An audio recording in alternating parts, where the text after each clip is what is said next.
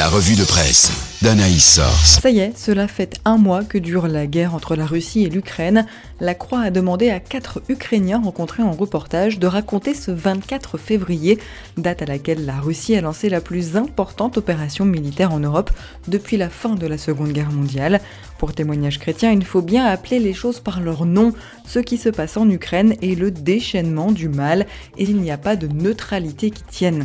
Évangélique.info relaie la colère et la peine des dirigeants des instituts théologiques ukrainiens qui gardent néanmoins la foi. Alors que Volodymyr Zelensky invite le pape François à devenir médiateur entre Kiev et Moscou, comme le titre Info Chrétienne, les premiers effets concrets des sanctions occidentales et de la répression se font sentir dans le quotidien des Russes, estime Réforme. Si la vie revient sur la fabrique d'un héros national aux airs de figure biblique à propos de Volodymyr Zelensky, pour Christianisme aujourd'hui, un autre narratif existe concernant l'invasion de l'Ukraine et l'hebdo juge intéressant de s'y confronter. Dans Le Pèlerin, un historien aux racines russo-ukrainiennes confirme que deux visions de l'histoire s'affrontent. Allez, J-16, avant le premier tour des élections présidentielles en France, pour la vie, les campagnes présidentielles ressemblent rarement à ce qu'on imagine.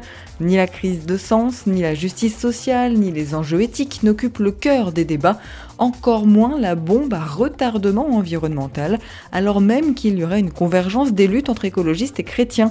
Pourtant, il y a bel et bien urgence. La Croix revient sur les températures extrêmes qui frappent l'Antarctique, une chaleur extrême d'environ 40 degrés supérieure à la normale, alors que le continent plongeait dans l'obscurité de l'hiver austral mi-mars. À l'occasion des présidentielles, Réforme donne la parole au lecteur dans sa rubrique Parole, et cette semaine, Yves s'offusque Comment peut-on accepter qu'entre 60 000 et 100 000 décès soient causés chaque année en France par la pollution? Comment peut-on accepter de voir le QI baisser et les perturbateurs endocriniens réduire la fertilité? Alors que des dizaines de milliers de Français sont descendus dans la rue pour tenter de remettre l'écologie et la protection de l'environnement au cœur de la campagne, ces enjeux représenteraient moins de 3% du débat politique, estime témoignage chrétien.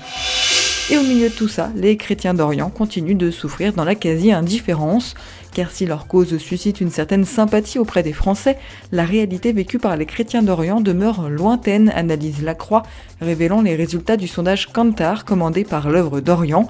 Info chrétienne propose aussi un focus sur des pays où les chrétiens subissent des persécutions et voient leur liberté religieuse menacée, comme en Inde, où un pasteur a été brutalement assassiné, semant la terreur dans les communautés chrétiennes du pays.